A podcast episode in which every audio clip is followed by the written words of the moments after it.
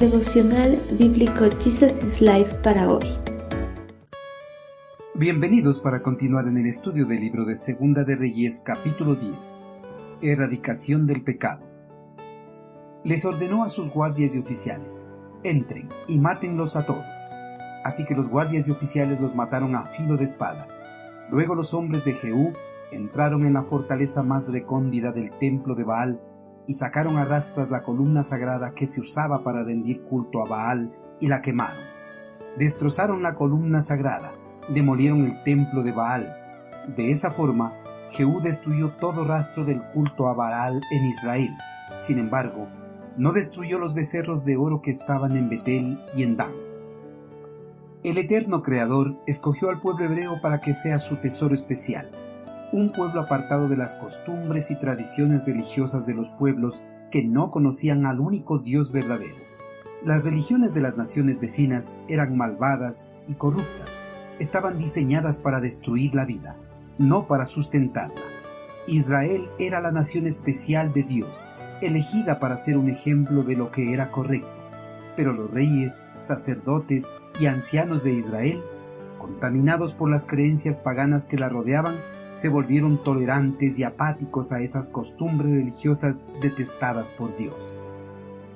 Ante el crecimiento de la maldad y la adoración a los dioses paganos en Israel, el eterno Creador levantó a Jehú para que ejecutara el juicio sobre el pueblo idólatra. Para extirpar el culto y la adoración a Baal, el monarca, bajo engaño, ordenó preparar una gran fiesta solemne en honor de Baal e hizo reunir a todos los adoradores fieles al dios pagano. El templo de Baal se llenó de extremo a extremo con adoradores que venían de todas partes de Israel, llevando vestiduras especiales que les identificaban. Tan pronto como Jehú ofreció el holocausto, dio la señal para que su guardia y capitanes mataran a todos los idólatras. Ochenta hombres fueron colocados fuera del templo para impedir que nadie escapara. Es difícil justificar las enormes matanzas de Jehú a la luz de las normas cristianas. Hasta uno de los profetas del Antiguo Testamento lo condena por haber ido demasiado lejos con sus medidas extremas. Pero lo hecho por Jehú no se debe juzgar a la luz de las normas cristianas por Jesucristo, pues antes de la ejecución del juicio sobre el paganismo, el eterno Creador había enviado una y otra vez a sus mensajeros para que el pueblo se volviera a Dios. Pero ante la constante negativa, la ejecución del juicio debía darse para que la idolatría no se expanda más. El juicio de Jehú contra el baalismo no se agotó con la matanza de los adoradores. El monarca fue más allá. Ordenó a sus hombres entrar hasta el santuario interior del templo de Baal para que sacaran las estatuas del templo que había allí y las quemaran. Además, ordenó destruir todos los vestigios del templo de Baal y sus enseres, tratando de esa forma extinguir el baalismo dentro de su reino. Sin embargo, Jehú no fue bastante lejos en su reforma religiosa.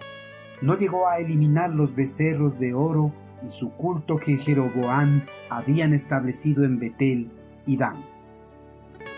Queridos hermanos, Jehú se convirtió en un instrumento de Dios para ejecutar el juicio sobre el paganismo creciente en Israel el monarca ordenó asesinar a todos los adoradores de Baal y destruir por completo todo lo que representaba a Baal en Israel. Hermanos, al igual que Jehú, nosotros somos instrumentos levantados por el eterno Creador para erradicar la maldad y el pecado dominante en este mundo. Pero en nuestra lucha en contra del mal, debemos superar las prácticas del Antiguo Testamento. No somos llamados para aniquilar a los pecadores, sino a utilizar el poder del Evangelio para llevarlos al arrepentimiento y a la reconciliación con Dios. En nuestros esfuerzos por perseguir la causa de Dios, debemos ser tolerantes a los puntos de vista de los demás, pero no debemos tolerar acciones que aparten a las personas de las normas de vida establecidas por el eterno Creador.